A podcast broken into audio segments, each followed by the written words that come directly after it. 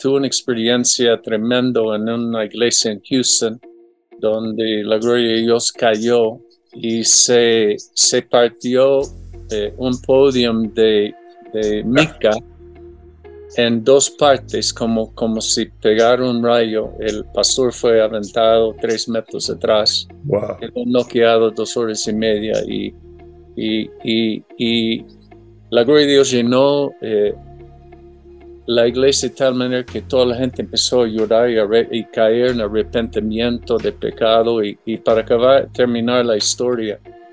Eh, este, gente, hasta gente pasando, eh, siguieron reuniones eh, cada noche por cuatro o cinco semanas y la gente pasando por la carretera de repente entraron, fueron atraídos y, la mayoría dice que algunos ni llegaron por pasar por la puerta, algunos en el, en el eh, vestíbulo cayendo de rodilla y llorando, clamando a Dios por uh, perdón de sus pecados. Una cosa, es, a eso vamos.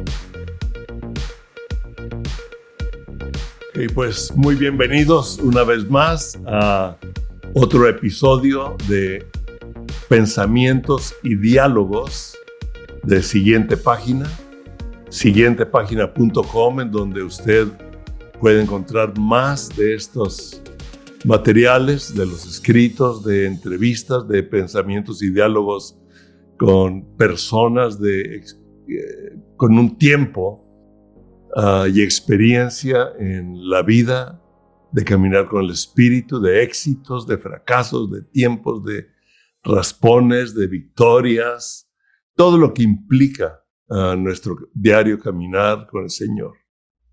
Y como lo hemos dicho antes, siguiente página, uh, es el nombre de que salió de la revelación de que todos somos parte de una historia pero nuestra propia historia tiene siempre una página en blanco que Dios quiere escribir con nosotros cada día. Y yo sé que después de este diálogo, de esta entrevista, en donde vamos a platicar y vamos a escuchar más bien a, un amigo de muchísimos años, de estar uh, participando en muchas ocasiones de la... Uy, podríamos contar muchas experiencias del espíritu y de enseñanza. Y él es Kevin, su esposa Susan, que misioneros en México desde hace muchísimos años. Entonces quiero presentarles a Kevin Green, que es un gusto, es un honor, Kevin, uh, tenerte este día y si quisieras hablarnos algo de ti, y luego hablarnos de lo que el Espíritu está poniendo en este tiempo, que yo ya di una adelantadita hace poco en uno de los programas. Pero adelante, Kevin. Gracias, Palimón, uh, por la oportunidad por estar contigo a charlar un rato sobre un tema que me está obsesionando. Uh, mi canción favorita es Obsesión por Delirious eh, Señor, es, más que una pasión, es una obsesión. Entonces, el tema que me ha, me ha llamado demasiado la atención los últimos dos años y cada vez uh, es más, uh, más agudo, más uh, agudo el, tema que está cerca de la gloria de Dios. Yo estoy convencido que pues voy a empezar con un testimonio hace como, um, bueno, por los que no me conocen, venimos, ya llevamos casi 40 años aquí en México. Uh, Dios rescatando mi vida de, de los 60, de drogadicto, este, transformando mi vida, librándome de no sé cuántos demonios, llenándome con, mi, con su Espíritu Santo la misma noche, de tal manera que ni, ni tuve que pasar por el mono. Fue una, una liberación y una sanidad sobrenatural, divina, eh, eh, totalmente milagroso. Un, un milagro es una sanidad instantánea, así fue el milagro de mi vida y pues ya llevo, cumplí en junio, 7 de junio, el 51 años de caminar con el Señor desde aquella noche Wow. eh, de 1971 y en 83 Dios nos llamó a México. Así es que para el próximo año vamos a cumplir mayo, vamos a cumplir 40 años aquí. Y estamos tan, wow, tan agradecidos con Dios ah, por, por traernos aquí, por, por formar parte de participar en lo que Él está haciendo en México. Creemos que su gloria está llegando a México y a, a toda la tierra y estamos en esa búsqueda. Y hace como dos meses, dos, tres meses, um, tuve una visión que me impactó mucho porque vi, um, en un, estamos en una reunión de oración con los pastores y vi ah, como un mapa eh, con eh, de un huracán grande, ponte como un Katrina o algo así, donde yo veía como en el mapa veía eh, el Golfo de México donde, donde estaba centrado el huracán. Y tú sabes, cuando ves es- ese mapa, e- es incalculable la dimensión, es enorme, son miles de kilómetros. Eh, cubre parte del sur de los Estados Unidos y el del norte de México y todo el Golfo. Y así vi, y me llamó la atención como que fue un lente de acercamiento a las bandas más afuera, las primeras bandas que van llegando. Y um, como que me vino a la mente un reportero que ya saben, lo ponen en esos lugares están y de repente empiezan a hacer sacudidas y dicen, ay, ya están llegando las primeras ráfagas de ese huracán. Sí. Pero a rato ni- nadie va a poder estar parado aquí, porque cuando llegue el ojo de huracán, pues es otra cosa. Entonces, el Espíritu Santo me dijo, ahora mismo están llegando ya las primeras ráfagas de mi gloria.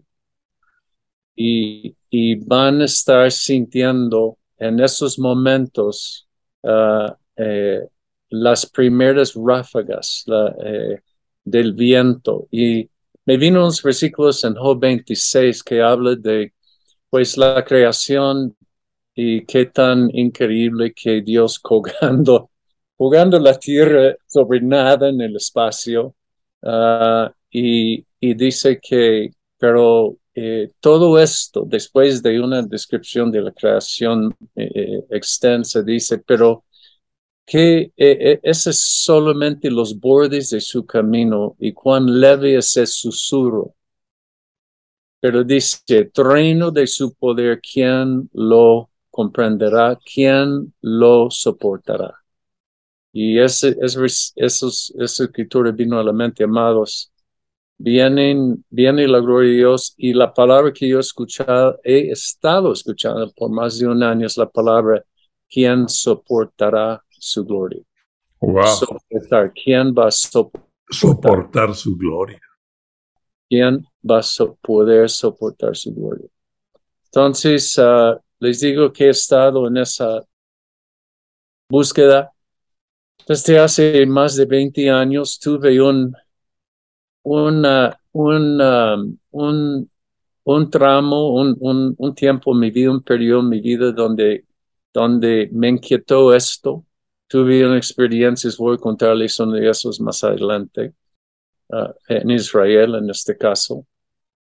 Ah, eh, en otro lado, en un congreso en Colorado Springs con Enrique Bremer, eh, me quedé paralizado más de cinco horas, bajo un peso de la gloria en el piso. Lo único que pude mover era mi cabeza.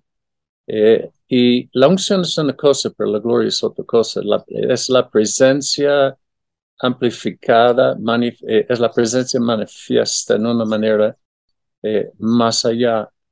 Um, quiero reco- recomendarles, antes de olvidarme, eh, tres libros aquí que he leído y estoy re- releyendo. Uno es The God Chasers por Tommy Tenney, en, en español es En la búsqueda de Dios. Ah, y, y habla, es, ese libro ah, leí hace como 20, en, ese, en aquel tiempo, y él habla mucho de la diferencia entre la unción y la gloria. Muy interesante. Tuve una experiencia tremenda en una iglesia en Houston, donde la gloria de Dios cayó y se, se partió eh, un podium de, de mica en dos partes, como, como si pegara un rayo. El pastor fue aventado tres metros atrás, Wow. quedó noqueado dos horas y media y, y, y, y la gloria de Dios llenó eh, la iglesia de tal manera que toda la gente empezó a llorar y, a caer en arrepentimiento de pecado. Y, y para acabar, terminar la historia, eh, este, gente, hasta gente pasando, eh, siguieron reuniones eh, cada noche por cuatro o cinco semanas.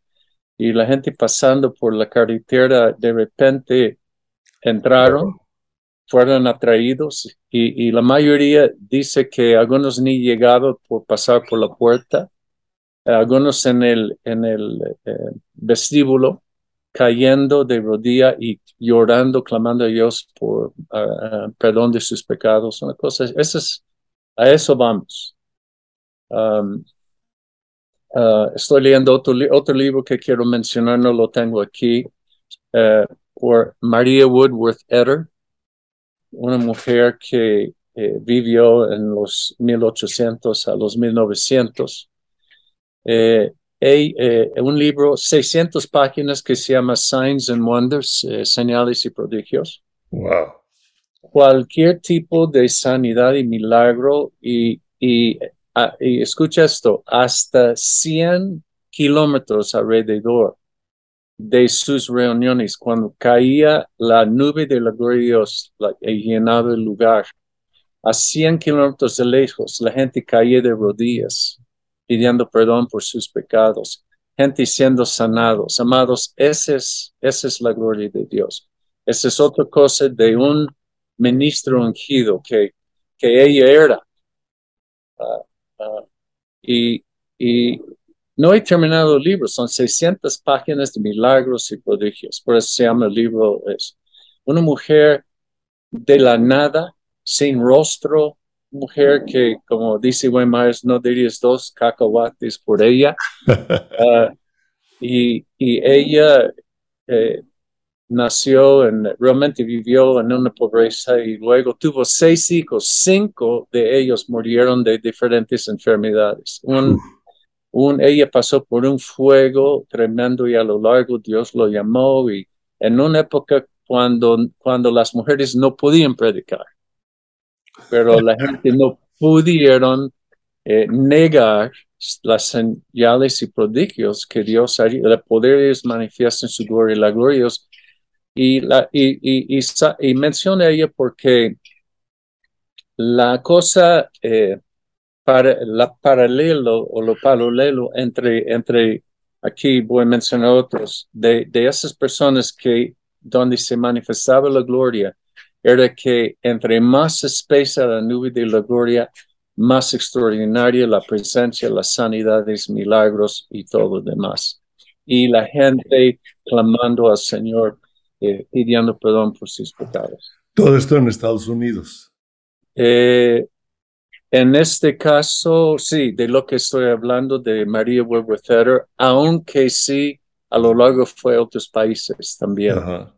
Ah, eh, pero la mayor parte ella nació en el, el Midwest, ahí por Ohio, eh, por ahí en esa zona, Missouri, pero hicieron cruzadas eh, en todos lados del país y en otros países también. Um, y pues otro libro eh, en el- la misma beta se llama Me contaron sus historias, está en español, está difícil de encontrar un poquito porque ya está fuera de, de, de prensa, pero eh, La calle Susa, Uy. un hombre, sí. un hombre que, que se llama Tommy Wenchel, ah, entrevistó a la gente como 30 personas, son testimonios de esas, no sé, 30 personas, 25, eh, que eh, cuando que tenían ya 60, 70 años y muchos de ellos eh, volvieron a unirse en un lugar que se llama Pisca, como una, un lugar para ancianos, y él fue entrevistándoles una y otra vez.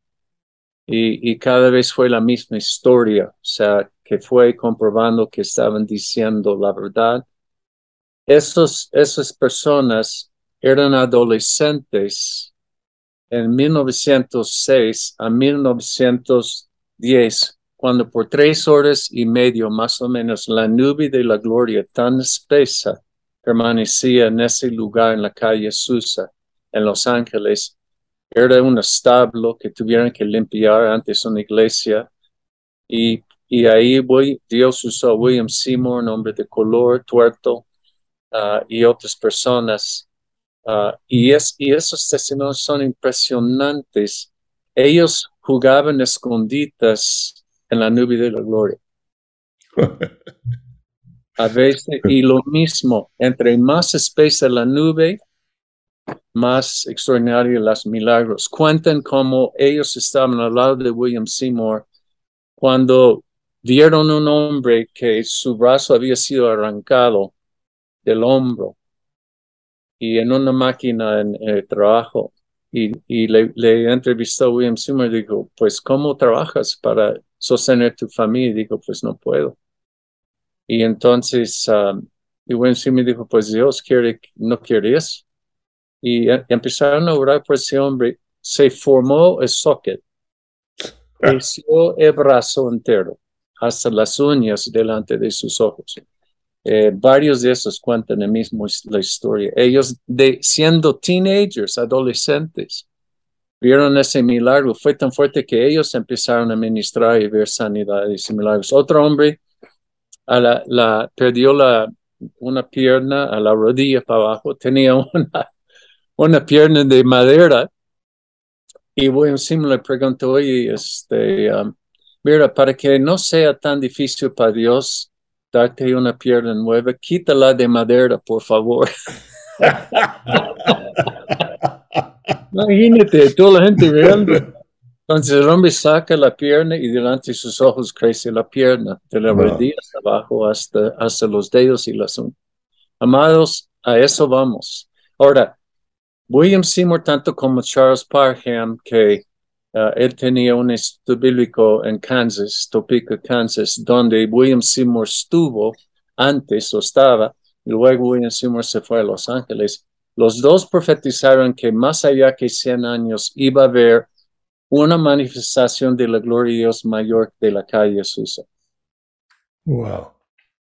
Y amados, están llegando las primeras ráfagas.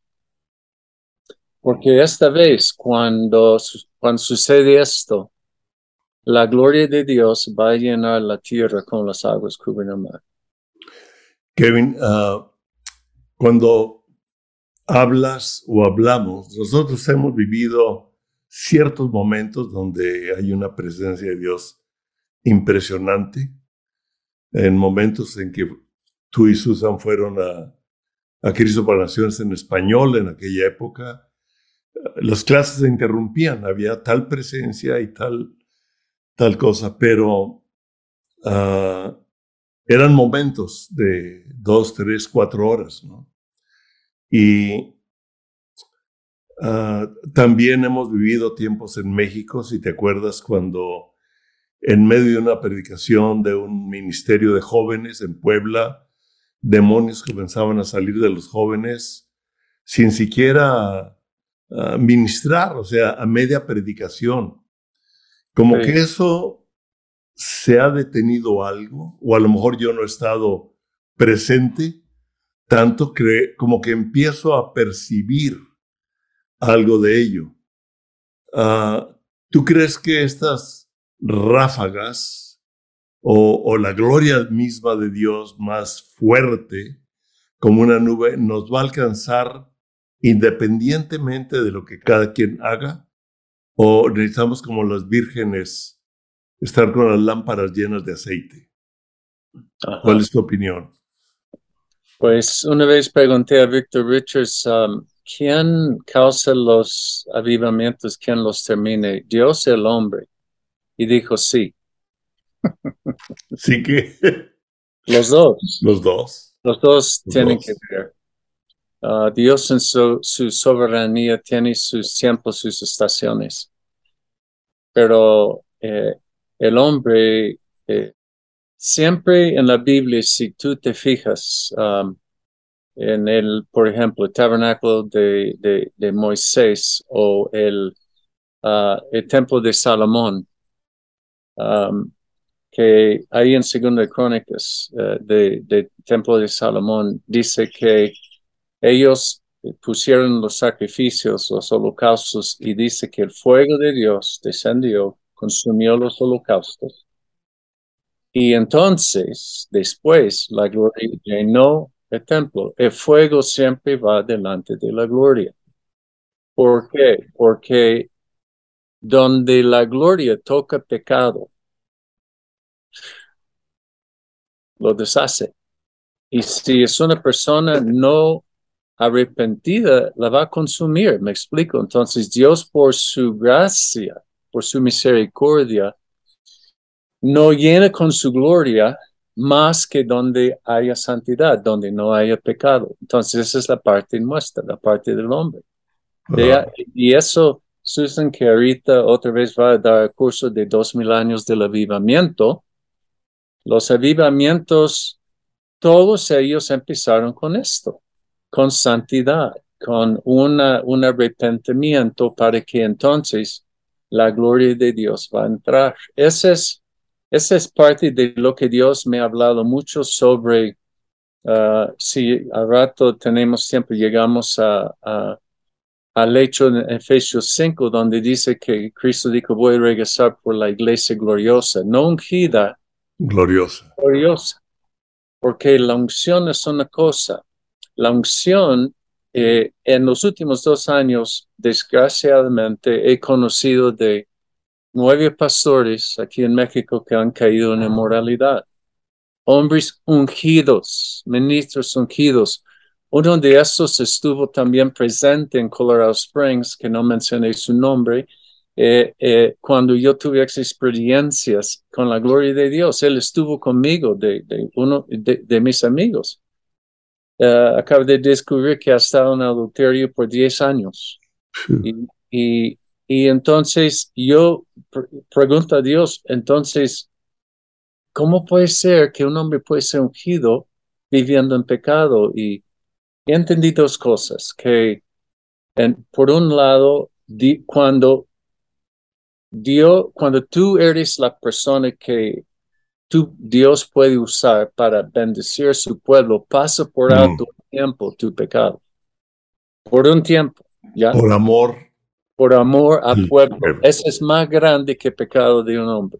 sí, Porque. Dios es bueno y para siempre su misericordia. Ese es por encima de todo demás. Es por encima de los dones y todo demás. Y por otro Sí. lado, amigo, yo, yo, eh, que yo respaldo mi palabra. Cuando tú predicas la palabra, eh, mi Espíritu Santo lo respalda y, y, y hay una manifestación de la unción. Ahora, por eso eh, estamos hablando de eso, la gloria, porque, porque estamos por levantar la última gran cosecha y sabes que una iglesia ungida no la va a hacer. Así es. Claro que vamos a ser ungidos. Yo me encanta la unción. Tú me conoces, Palimón, y, y siempre busco más. Pero hay, pero donde, donde se manifiesta la gloria, entonces no puede existir ninguna tiniebla. ¿Sabe por qué esos nueve casos salieron? Porque está llegando la gloria. Y todo lo oculto está brincando a la luz. Todo está saliendo Está sacudiendo una vez más y sacudiré Es Ageo para 2. que quede lo inconmovible. Ageo 2. Porque la gloria de poseer casa será mayor que la primera. Esa gloria va a ser mayor que de la gloria que estuvo sobre los apóstoles y la iglesia de los hechos. Así Viene un- bien, viene una, escúcheme bien lo que voy a decir, porque algunos no me entienden, pero escúcheme bien. El último gran cosecha va a ser el último gran avivamiento. Estamos por, ya está empezando. Ya, ya están llegando las primeras ráfagas. Y va a ser levantada por una iglesia gloriosa, lleno del revestido de. Y va a haber milagros y sanidades extraordinarios como esa mujer María Woodworth Fetter. Pero imagínate, eso era una, una persona por aquí, por allá, Smith Wigglesworth, Carlos Finney, este que el otro, pero cuando cae sobre la iglesia, el, el, en primer lugar, la unción puede ser falsificada, La unción puede ser falsificada. falsificada. Ok. Por eh, sabemos, por cada don del Espíritu Santo hay, una, hay uno falso. La Ajá. profecía, adivinación. Sí. dones, sanidades, curanderos y todo lo que tú quieras. Pero la gloria de Dios no se puede falsificar. Y cuando la iglesia está revestida con la gloria de Dios, Ezequiel 16, si quieres. Pas- oh, versículo 8, pasé otra vez junto a ti y era tiempo de amores. Y Mm. puse mi manto sobre ti, cubrí tu desnudez. Te hice juramento, eh, yo te hice juramento, Él es el protagonista, Cristo es nuestro novio por, por ser nuestro esposo. Eh, te hice juramento y entré en pacto contigo y fuiste mía. Y empieza a describir el, eh, cómo el Espíritu Santo va a ir ataviándonos la novia para la boda de Cordero. Y, y llega a decir esto, de ataviarte hasta que vas a ser hermoseado en extremo, hasta va a salir por renombre entre las naciones. Está hablando de la iglesia revestida con la gloria de Dios. Y dice que, y, y las naciones lo van a ver porque van a ser hermoseadas hasta extremo a causa de mi hermosura en ti. ¿De qué estamos hablando? De la gloria de Dios. No hay nada más hermosa que la misma gloria de Dios. Y entonces, en vez de la iglesia ser una vergüenza al nombre de Jesucristo, va a ser la manifestación de la gloria de Gloria de Cristo Dios. llenando toda la tierra. Me, me recordó ah, leyendo Deuteronomio hace unos días, cuando el pueblo se rebeló cuando Moisés estaba eh, arriba en el monte con Dios. Ah, Dios le estaba escribiendo las 40, la- 40 días las, las tablas con los 10 mandamientos. Y cuando Moisés baja, ¿verdad? Y ve al pueblo Desenfrenado, dice. desenfrenado, Dios le dice, si quieres, los acabo a todos. y, y te levanto un pueblo más fuerte, ¿no? Y, y él dijo, no, Señor. Es interesante ese diálogo como él le dice, no, Señor. Y Dios trata con el pueblo Sí, y los lleva a la tierra prometida, sí. medio bajo la nube, ¿sí? Bajo la nube. Ahí bajó la nube de la gloria, porque Ahí iban a apedrearlos. Sí. Y bajó la nube, y bajo la nube los guió en medio de su corazón endurecido, pero no todos. Sí, Y recibieron la promesa. Bueno, ya me, ya me casi me voy por otro lado, sí, pero me acordé de cómo ah, la misericordia de Dios va más allá sí. del pecado de muchos. así Me es. cuento ahí, como decía Pablo, yo soy, yo soy el peor, ¿verdad? Sí, No soy digno de, de- de llamarme apóstol, ¿verdad? sí, Cuando él veía o cuando David dijo, ¿quién es el hombre para que tengas de él memoria? Pues David se veía a él mismo y decía, pues este, o sea, yo sé quién soy. Sin embargo, tú vienes al hombre. Pero había un corazón dispuesto. Sí. Y yo veo lo que, lo que tú estás diciendo, así lo creo, de la gloria ah, de Dios, Kevin. Wow. O sea, lo que se está hablando es sumamente importante para ser parte de lo que Dios quiere hacer en estos tiempos y que ya empezó y que necesitamos estar atentos a algunas personas que tienen una determinada sensibilidad, como Kevin. Cada vez que mi esposa y yo estamos con ellos es otra, nos llevan a la, a la tercera nube, y, pero nos hacen ver más allá de lo que estamos viviendo, que es lo que yo anhelo y que fue y que es mi propósito en que Kevin ah, nos hable de la gloria de Dios, porque mi anhelo, nuestro anhelo, es que esa gloria venga sobre la novia, sobre, Sí, la, sobre la iglesia, así es. ¿sí? Va a ser Y- la vestidura de la iglesia, la novia, la, gloria Wow. de Jesucristo.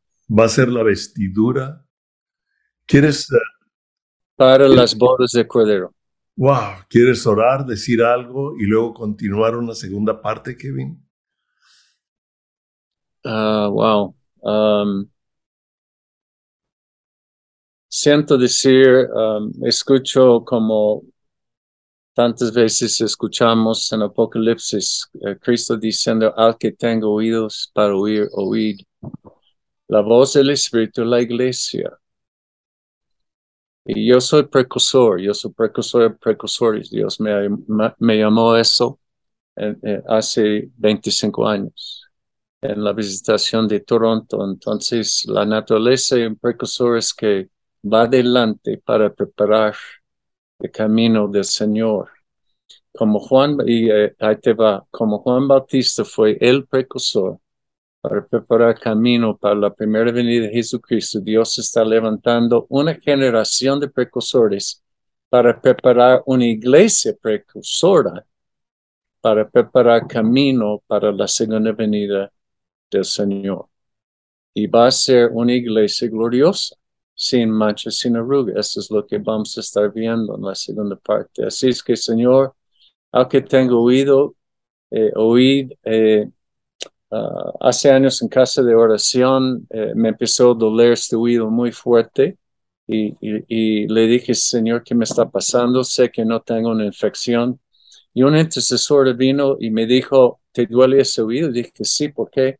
Porque veo un ángel que tiene su dedo metido para destapar tu oído para poder oír la voz de Dios. Wow.